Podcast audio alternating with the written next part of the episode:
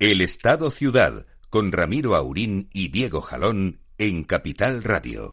Programa patrocinado por Suez Advanced Solutions, líder en soluciones integrales en gestión del agua y la energía.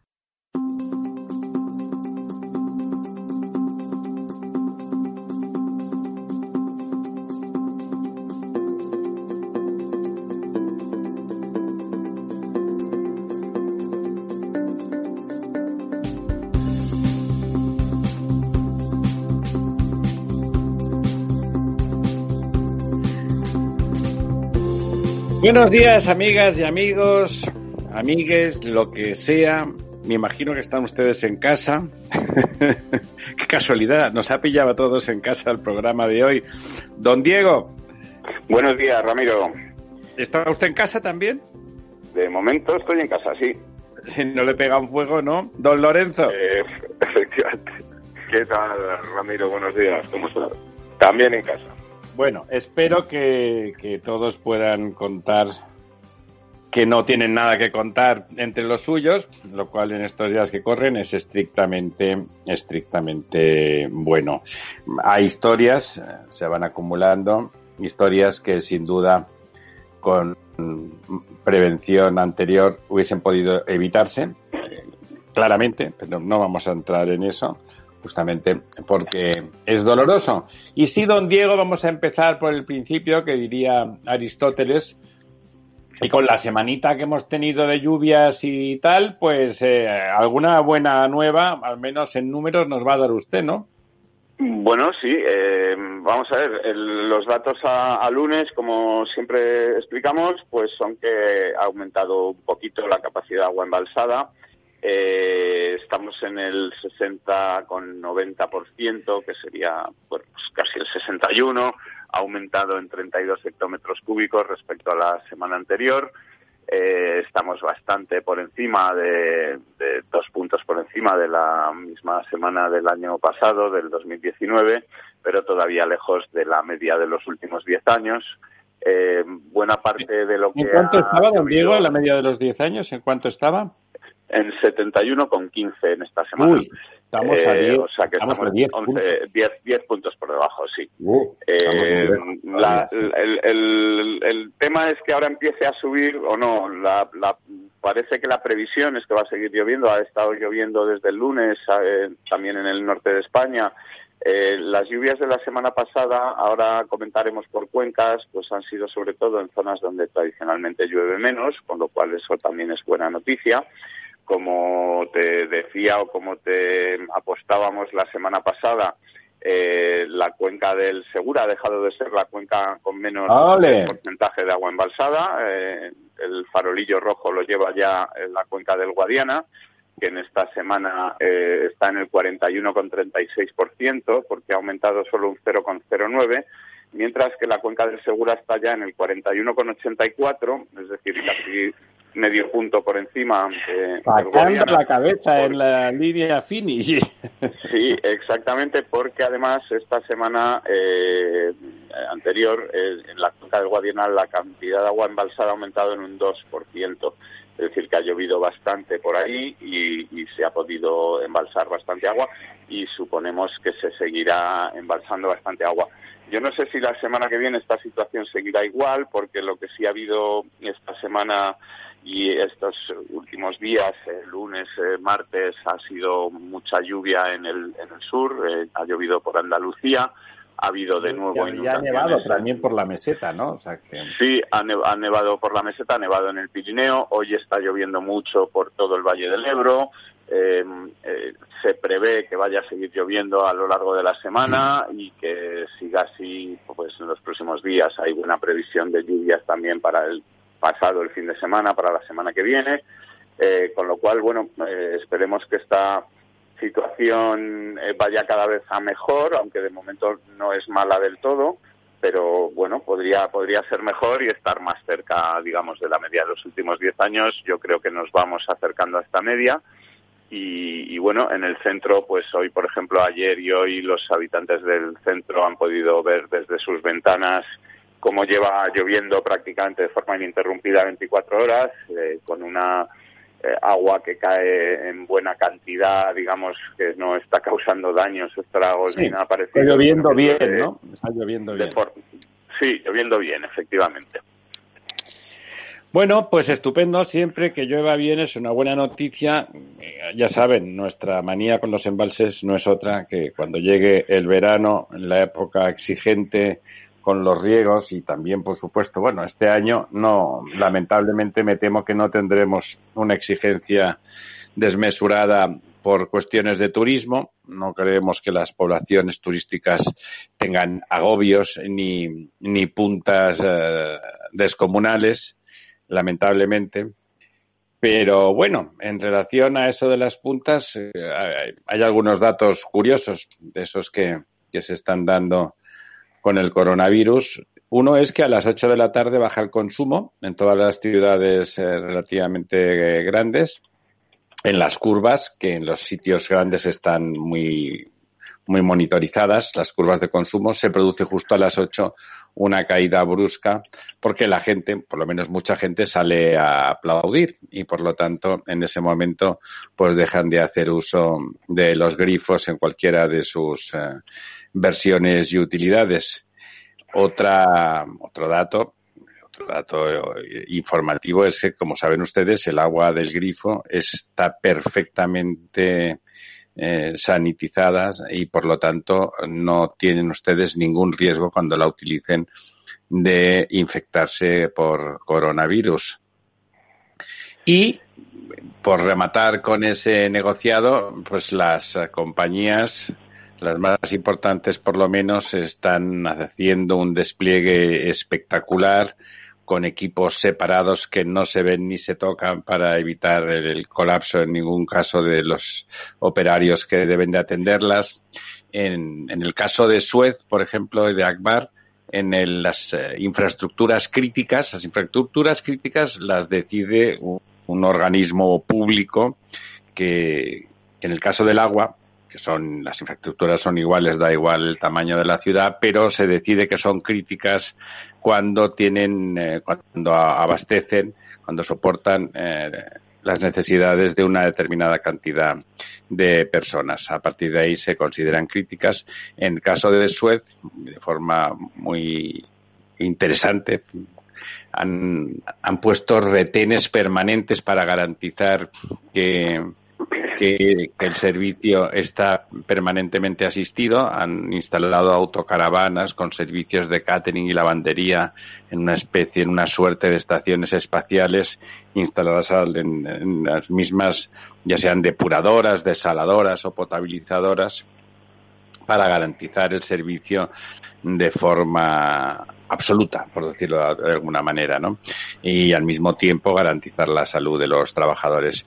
Bueno, ahí están, ahí están unos más de las personas, de las gentes, de los españoles que se afanan en que podemos estar todos encerrados en casa con dignidad suficiente y con seguridad de todo tipo, hídrica, alimenticia, eh, sanitaria, por supuesto. Y ahí están esos otros, esos otros que susurran, que susurran en, la oreja del presidente Sánchez eh, barbaridades.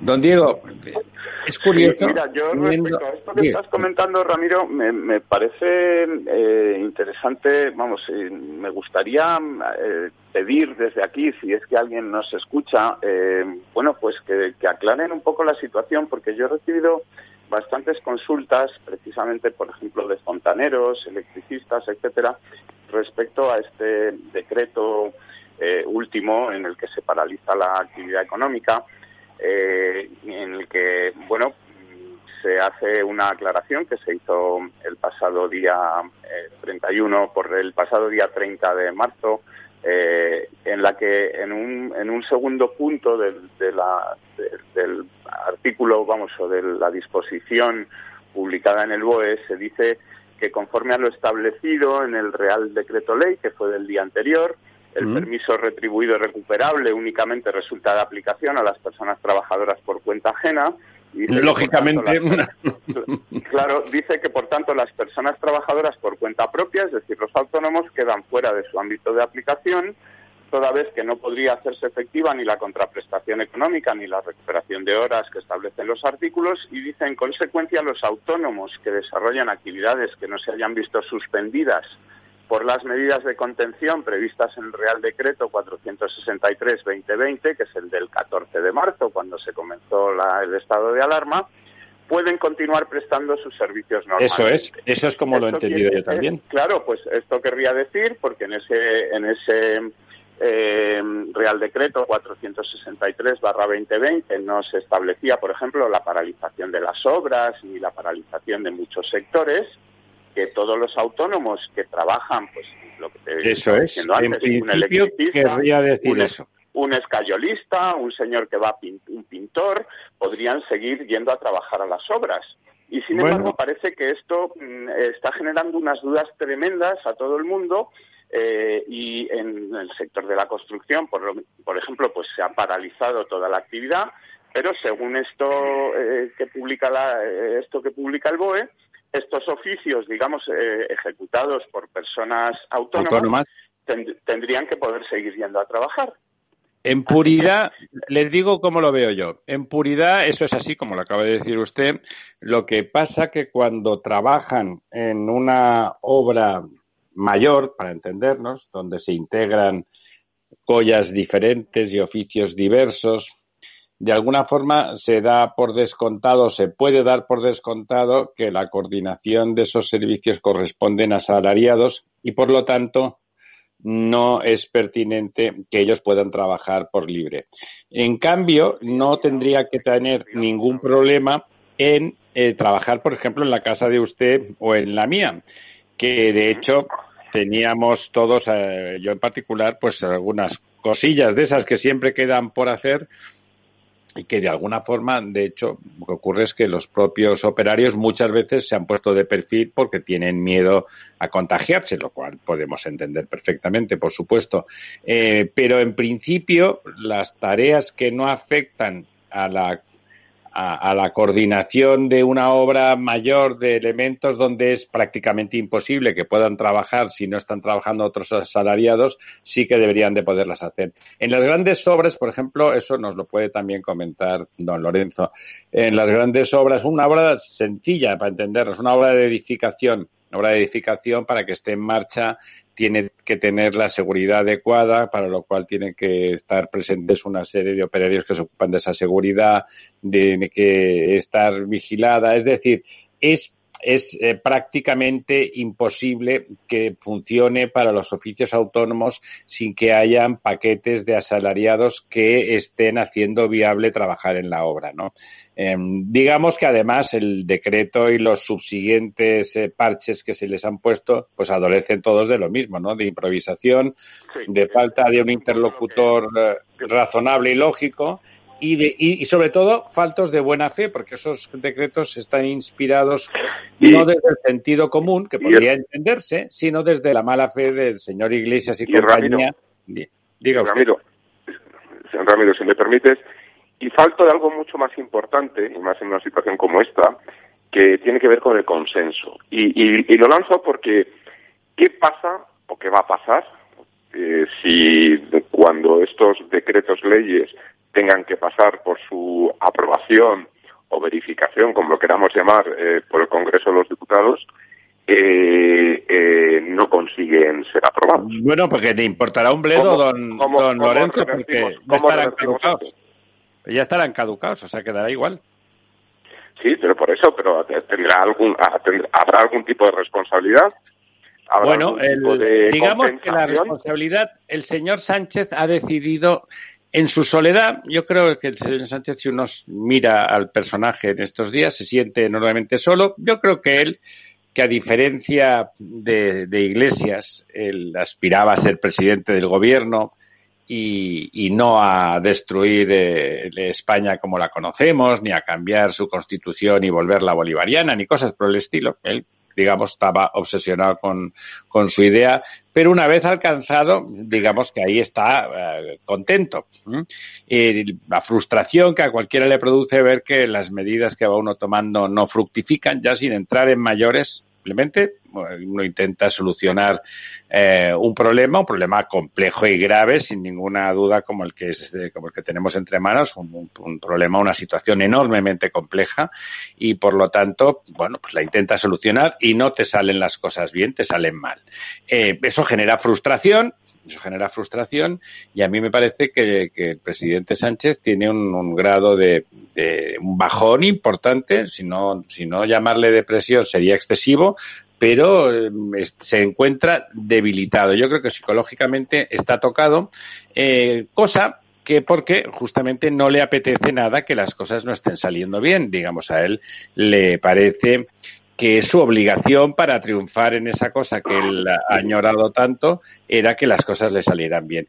Cosa que es diferente con Iglesias. Iglesias, para Iglesias todo es una oportunidad. El contrapeor mejor es para Iglesias. El contrapeor mejor, él aspira a que en cualquier circunstancia mala para los españoles, él sacará rédito político y lo convertirá en una victoria. Da igual si tiene que salir eh, tiene que salir exaequo con la, como se, notó, ¿no? El otro alma del gobierno, ese alma pues proactiva que intenta sumar, que, que alaban desde el primer momento la actitud de los empresarios, las Nadia Calviños, las Teresa Riveras, las, ¿cómo se llama? La señora ministra de, Industria, ¿no? Reyes Maroto, eh, o, el, o, el, propio ministro de Agricultura, ¿no? Que, que es un tipo que, menos cuando se le metió por en medio, se le metió por en medio Iglesias, eh, se lleva bien con los agricultores, les escucha, eh, les escucha e intenta llegar a acuerdos con todos, ¿no? Lo intenta. Por lo menos ese es el planteamiento y no exactamente el contrario,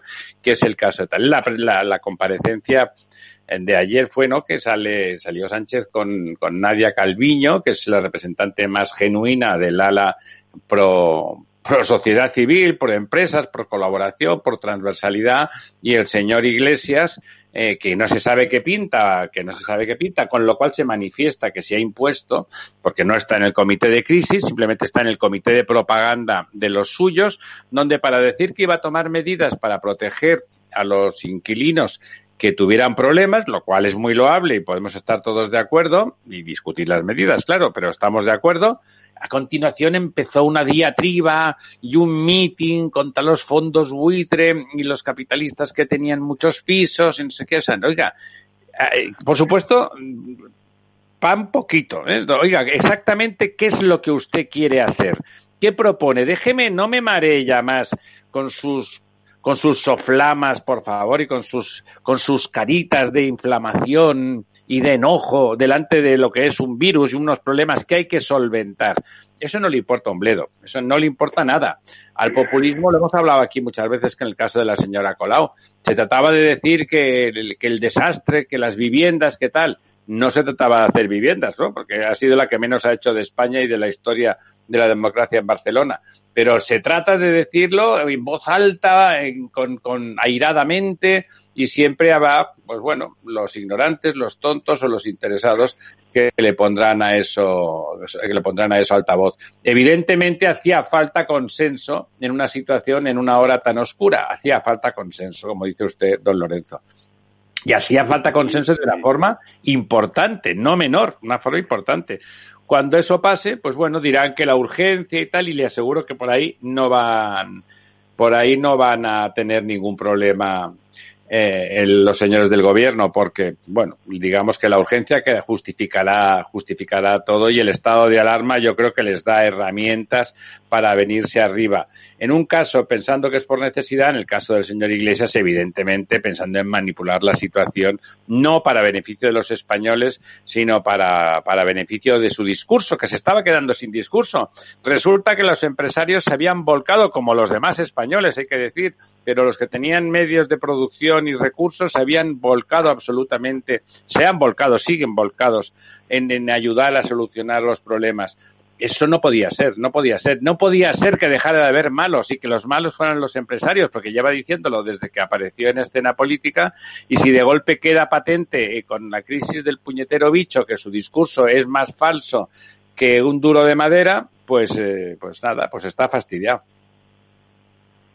Sí, sí, así es. Una de las cosas más preocupantes que coincido contigo, Ramiro, es que eh, yo creo que en estos momentos eh, la parte del gobierno soy ha perdido el relato eh, porque tiene toda la responsabilidad de una gestión que es, que, es muy cuestionable y efectivamente la otra parte del gobierno lo que está es construyendo un relato ante bueno un futuro que se nos puede echar encima en cuanto a nuevas elecciones parece ser que va a ser muy difícil sacar adelante presupuestos claro estar eh, antes de esta crisis del coronavirus con los presupuestos de hace cuatro años era muy complicado de gestionar.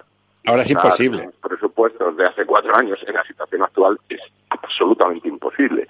Por lo tanto, eh, no hay más remedio que, no sé, o buscar ese consenso eh, transversal de todos los partidos, una especie de eh, de la Moncloa, crisis, una especie de pactos de la Sí, unos pactos al nivel del pacto de la Moncloa o, hay que convocar nuevas elecciones. Y ahí es donde yo creo que dentro del negociado de, ese votante de, izquierda o centro izquierda, pues el, el PSOE ha perdido mucho el relato y... pues mire, yo, pues, yo espero que los españoles sean un poco más sensatos que todo eso, ¿eh? se lo digo en serio.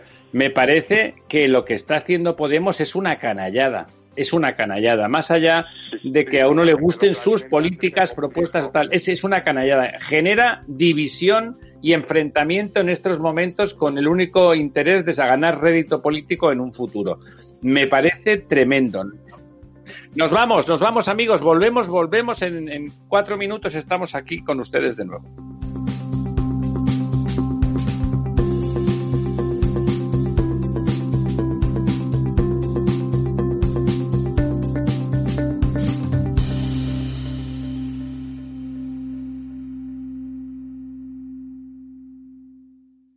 El Estado Ciudad con Ramiro Aurín y Diego Jalón en Capital Radio.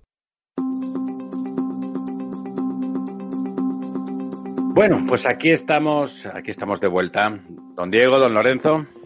Pues mira, aquí estamos otra vez, Ramiro. Mira, yo si quiere eh, un par de cosas respecto a lo que estabais eh, comentando. Yo creo que eh, todo este discurso de Pablo Iglesias, que ya llevamos tiempo anunciando que iba a ser así. La única solución que le queda a Podemos ahora es volver a vendernos el comunismo, porque bueno, pues eh, todos sus demás eh, eh, temas de, igualdad, de, en fin, esta ley de violencia de género, el tema del ecologismo, todo esto pues ha, digamos, pasado a un segundo plano y está claro que a él no le genera ningún rédito político ahora mismo, la gente está pendiente de otra cosa eh, aparte, él ha quedado fuera, como sabemos, pues de, este, digamos, eh, gobierno de, emergencia en el que están cuatro Sí, pero ahí está él saliendo a dar la tabarra. Sí, él, trata de dar la tabarra como puede y de ir saliendo por donde puede para no quedarse fuera, digamos, absolutamente del panorama político.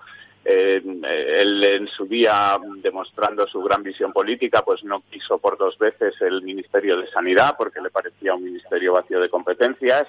Imaginémonos eh, que ahora estuviera Pablo Iglesias bueno, en el Ministerio lo que ha demostrado don Diego es que acertó. Imagínese usted a la pandilla de, de Iglesias, porque el señor Illa no da la talla para eso, pero es una persona decente que en realidad intenta hacerlo bien y no sabe. Imagínese usted lo que hubiese montado la gente de Iglesias en el Ministerio de Sanidad en estas circunstancias. No quiero ni Pero bueno, lo que le hubiera dado la oportunidad de estar ahí en el machito y de ser. Sí, claro, en el machito hubiera.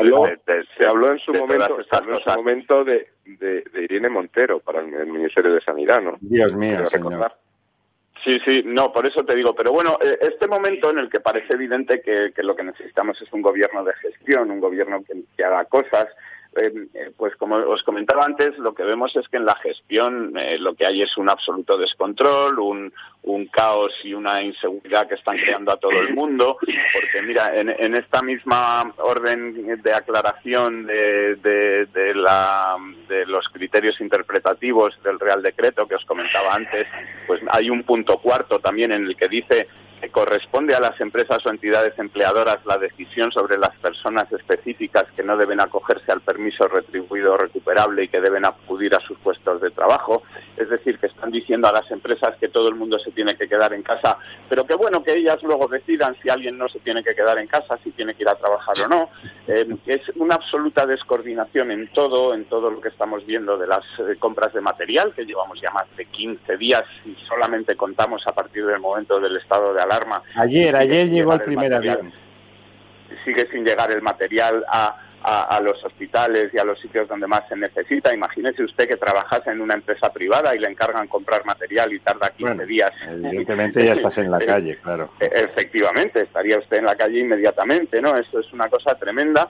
Pero lo que yo veo es que el gobierno eh, sigue empeñado en, no en la gestión, sino en, el relato del que hablaba antes Lorenzo, y, y están, siguen empeñados en vendernos un relato que pasa por contarnos que esto es una cosa mundial que le ocurre a todo el mundo y que no hay nada que hacer y que todo el mundo está igual y que en fin que ellos no para que uno se muere más que otros eso es lo único al, mismo tiempo al mismo tiempo que nos cuentan que esto es una cosa que no distingue de fronteras y que es igual para todos resulta que los que lo están haciendo muy mal son las comunidades autónomas del Partido Popular porque las demás lo hacen eh, razonablemente bien eh, es, tremendo, seguir vendiéndonos. Bueno, este usted sabe, en, esa línea, eh, déjeme que rompa una lanza, porque en esa línea eh, los periódicos anglosajones, el Mirror, el, Times, bueno, muchos en los dos lados del Atlántico han ensalzado la figura de, de la presidenta Ayuso de la Comunidad de Madrid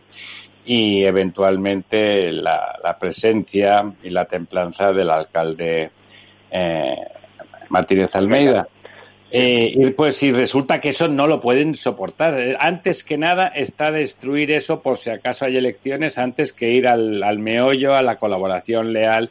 Es, es, una situación muy triste, ¿no? A mí personalmente me entristece enormemente la respuesta que se está teniendo desde una parte del gobierno, ¿eh? hay que decirlo, porque yo creo que hay ministros que están, ministras que están demostrando pues que, que, de verdad están por solucionar los problemas o intentarlo seriamente y por colaborar con todo el mundo que se pone a mano, ¿no? Pero bueno. Pero Ramiro, pero Ramiro, escucha, eh, mira, yo creo que eh, yo coincido mucho con lo que ha dicho Diego y en esa falta de gestión, es decir, ese alimentar el discurso político y abandonar la gestión, yo entiendo que la situación es extrema y entiendo que es muy difícil la situación que estamos viviendo y que probablemente eh, estuviera quien estuviera en el poder, todos algo mal lo harían, porque es una situación muy nueva. Pero también uno puede copiar lo que están haciendo otros y lo están haciendo bien. Me explico. En, España hay un problema en las UCIs, hay un problema en los hospitales de respiradores. España ha hecho un pedido a China, pero Francia, además de hacer esos pedidos de acopio de compra, ha planificado un, un plan en el cual involucra a cuatro empresas punteras eh, eh, francesas y aporta dinero, 4.500 millones de euros, para que a finales del 2020 sean autosuficientes en la construcción. Aquí se está haciendo algo parecido, pero estrictamente desde el sector privado y desde no, no, el sector aquí de, los, una universidad, unos profesores que se ponen, un empresario, la SEAT, que, que, que de modo propio sí, las grandes empresas y la Renault han puesto cadena de producción a disposición. Sí, sí. Pero no hay un plan por parte nacional, no, claro. eso es por parte del gobierno que decide y diga, bueno, vamos a ver, es verdad, tenemos un problema. Y, fíjate que yo en otras ocasiones me habrás oído que con el caso del, del porque lo digo porque lo he leído esta mañana y, y, y, es un tema que, que, te ha quemado, porque es verdad que se ha eh, deslocalizado, que se ha perdido industria, pero uno puede hacer acopios de materiales estratégicos. Resulta que gran parte de los ventiladores que tenemos ahora los tenemos gracias al acopio que se hizo con el virus A, con, con la gripe A. Con la gripe A que se compró y en aquel entonces estaba gobernando el PSOE, era la época de Trinidad Jiménez. Se hizo una compra de 3 millones de Tamiflu, que el otro día comprobé que se había caducado, que son antivirales, y se compraron más de mil ventiladores. Y se ha tirado de eso, porque los ventiladores sí que valían. Aquí no había ninguna capacidad de acopio, de previsión, de nada. Esto se sabe desde el mes de enero. En Italia entra y empieza a haber muertos en el mes de febrero. Es decir, nadie ha previsto, nadie ha hecho nada, no hay una planificación o incluso una planificación de decir, me ha cogido el toro, como han hecho los franceses, me ha cogido el toro. Pues bueno, pues ahora, desde aquí, a finales de 2020, porque esto no acaba mañana, vamos a hacer esta planificación sobreviviremos a corto plazo como podamos, pero a medio plazo estamos buscando soluciones. ¿Has oído tú o has leído en algún sitio alguna planificación? Los particulares.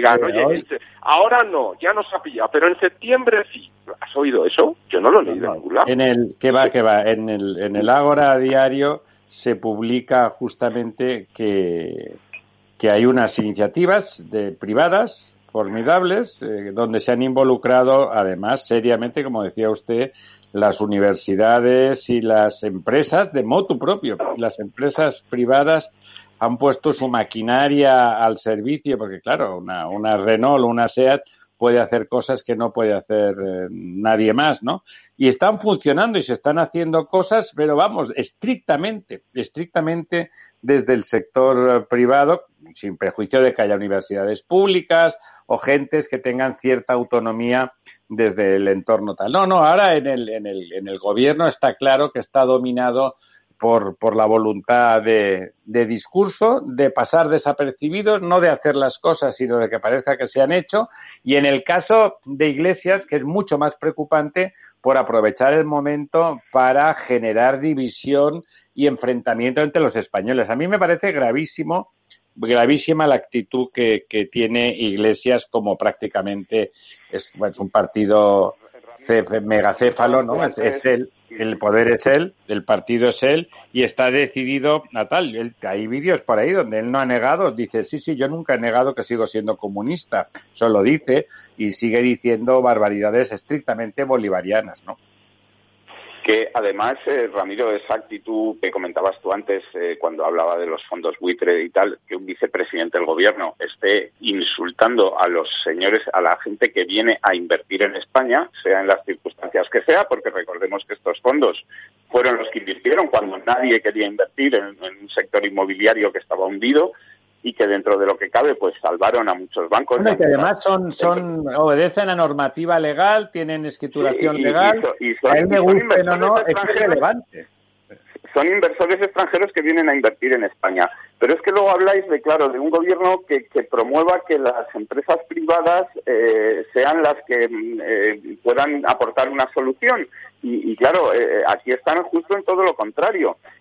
yo creo que van a tener un problema en este sentido si hubiera unas elecciones o lo que sea, porque precisamente España es un país en el que lo que hay son pequeñísimas empresas eh, mm, pero muy numerosas, es decir, que al final las pymes, los autónomos, son los que eh, generan toda la gran mayoría del sector productivo de este país y a, y a esas empresas, a esas eh, pequeñas empresas, a esos autónomos, son a las que están destruyendo y destrozando con esta eh, nefasta gestión, vamos, por llamarlo de alguna manera, porque en realidad casi no hay ni gestión, y, a las que están confundiendo, a las que están diciendo una cosa y luego la contraria, a las que les están contando que les van a quitar eh, los pagos de, las cotizaciones a los autónomos y al, ese mismo día se lo están cobrando. Eh, es decir, están haciendo eh, todo lo posible o todo, no sé si lo hacen a propósito o por, por necedad o por incompetencia, para destruir todo ese tejido productivo y esto les tiene que pasar factura. no nos pueden seguir contando que ellos eh, no fueron los culpables de todo esto cuando esto pase, porque ellos son los que están ahí gestionando, de acuerdo que es una epidemia, que ellos no han inventado el virus, pero su gestión dentro de unos meses se va a ver que, es absolutamente nefasta y no creo que vayan a tener réditos electorales por eso, por mucho discurso que nos puedan sabe, ¿Sabe qué pasa? Que hay mucha gente, es decir, es tan evidente la actitud del señor Iglesias que no busca nada positivo, sino simplemente destruir, que, que haya gente, y conoce usted, yo conozco mucha gente que siguen defendiendo la posición no, porque en realidad hablan de los recortes, ¿no? Hablan de los recortes en Madrid, eh, que es el sitio donde se achacan los, los recortes eh, más superlativos, eh, está ya muy por encima de la situación, está mil millones por encima la inversión de lo que de lo que se invertía en el 2000, en el 2010, por ejemplo, ¿no? En hablar de los últimos 10 años, mil millones por encima, o dos mil, o dos mil personas más, dos, dos mil sanitarios más que por encima de los datos que había en aquel entonces. O sea, Ramiro, 14, 14 hospitales más que hace 15 años. Bueno, es que claro, toda esa, toda esa, esa mentira sistemática, ¿por qué? No, es simplemente ladran, lo cabalgamos, simplemente porque les parece que la, que la señora Ayuso, a la que los medios de comunicación próximos al PSOE habían mostrado como incompetente, como cursi tal, da igual lo que hiciera. Si se mostraba valiente y feminista en Arabia Saudita, era una provocadora. Si era discreta, era una mojigata. Si da, da exactamente lo mismo. Y resulta que por esa forma de funcionar al estilo de la cuenta de la vieja, de la abuela que saca adelante las cosas, no se sabe muy bien cómo, porque tampoco tiene, tiene planes eh, muy estructurados en la cabeza, pero que va sacando las cosas y transmite energía, pues estaba haciéndose con un lugar bajo el sol y han entrado a degüello mucho antes que ponerse de acuerdo, tal, están preocupadísimos porque esas comunidades, como decía don Diego, donde el PP o Ciudadanos y PP están gobernando, pues, eh, pues nada, desprestigiarlas antes que nada, antes que de verdad solucionar los problemas. Hace muy mal, hace muy mal el señor Sánchez. Yo creo que muy al contrario, como decía también eh, los dos, que esta es una situación extremadamente difícil, extremadamente difícil, donde hacerlo todo bien es muy complicado. Hay que tener cintura, hay que tener sentido común, hay que intentar sumar a la gente y no restarla y por lo tanto los españoles eh, delante de los errores con buena fe y con, y con voluntad y unidad hubiesen acabado incluso, no sé si perdonando, incluso premiando la actitud positiva. Yo espero que desde luego que castiguen la actitud canallesca de, Iglesias eh, en relación a la gestión de la crisis. Eh, Ramiro, se pueden cometer errores, evidentemente. Lo que es muy difícil ya simplemente de forma estadística es equivocarse siempre. Es decir, em, alguna vez habría que acertar, aunque fuera simplemente por casualidad. Y, parece muy complicado equivocarse siempre, pero lo están consiguiendo. O sea que esto es una cosa. Y, luego, bueno, pues eh, lo que te decía antes, siguen empeñados en ese discurso, en preocupados en el discurso, en echar la culpa de todas las decisiones que toman a los expertos o a los... Eh, bueno, bueno, esa es otra, de las canalladas, ¿no? Lo que nos cuentan siempre, ¿no? Es decir, hacemos esto porque es lo que nos dicen los expertos, es lo que nos dice la comunidad científica. Bueno, eh, déjeme, que haga un, pequeño paréntesis porque tengo que decirlo porque si no reviento. O sea, me pareció repugnante la única aparición que desde, que desde su convalecencia ha tenido la señora Irene Montero fue para decir que ellos fueron a la manifestación porque los expertos les dijeron que no había ningún peligro. Hace falta tener poca vergüenza, ¿no? Hace falta tener poca vergüenza. Siga usted, don Diego, discúlpeme. No, no, es que precisamente eso es, digamos, uno de los pilares de esta acción de gobierno ahora mismo, es decir, el de, de echarle la culpa a los, a los expertos eh, quitarse de en medio, como si los políticos o los eh, miembros del gobierno no tuvieran la obligación de ser ellos quienes toman las decisiones. Bueno, y más en su caso, que no anda que no son intervencionistas, ¿no? Claro, porque, pero si aquí lo que nos están contando es que ellos lo único que hacen es lo que les dicen los expertos, pues váyanse ustedes y pongan a los expertos en el gobierno. Es decir, ¿para qué necesitamos un intermediario, no? No, no, es que, el, el experto es un muñeco del guiñol o no está en ese gobierno, amigo mío. Claro.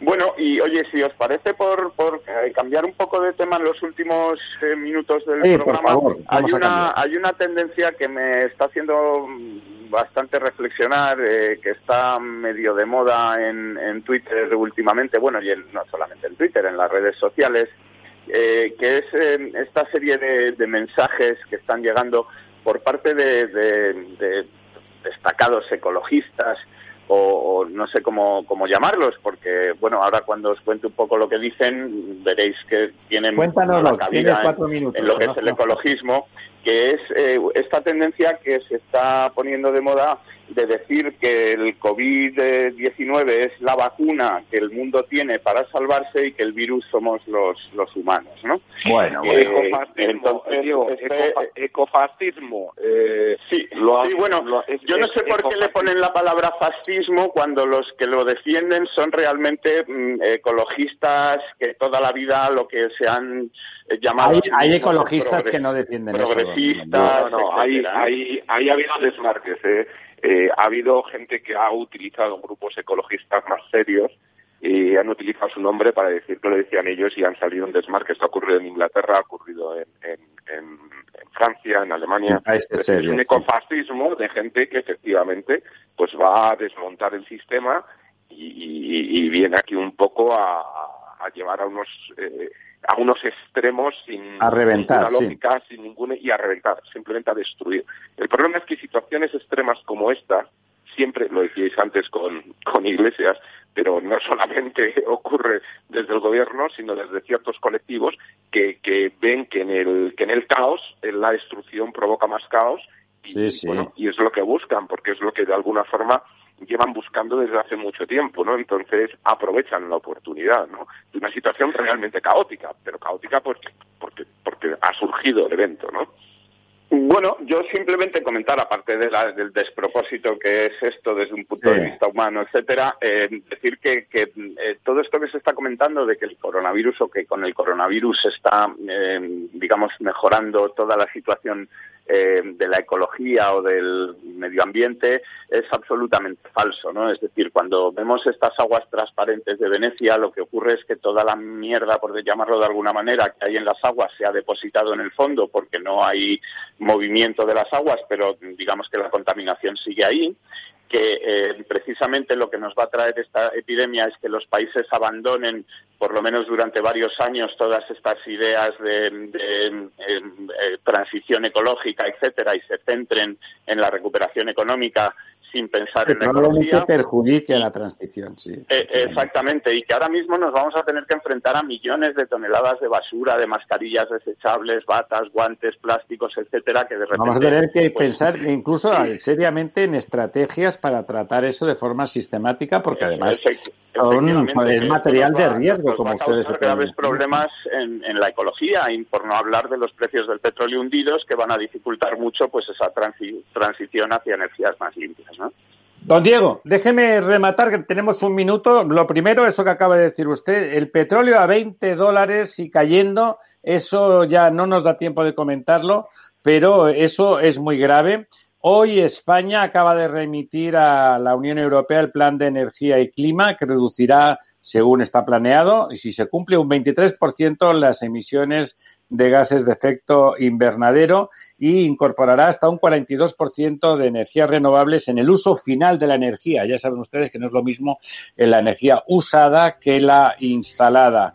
Eh, y con una mejora de casi el 40% de la eficiencia energética. Y también en relación a lo que hablábamos al principio del clima y del temporal que más o menos ha estado azotando a España, en la provincia de Castellón ayer cayeron en algún punto 250 litros en un solo día, lo cual es récord yo creo que desde hacía más de 40, más de 40 años. Amigas, amigos, nos vamos, don Diego, don Lorenzo. Hasta miércoles. El próximo miércoles seguiremos aquí en casa. Ah, en casa estaremos ahí cuidando las macetas. Programa patrocinado por Suez Advanced Solutions, líder en soluciones integrales en gestión del agua y la energía.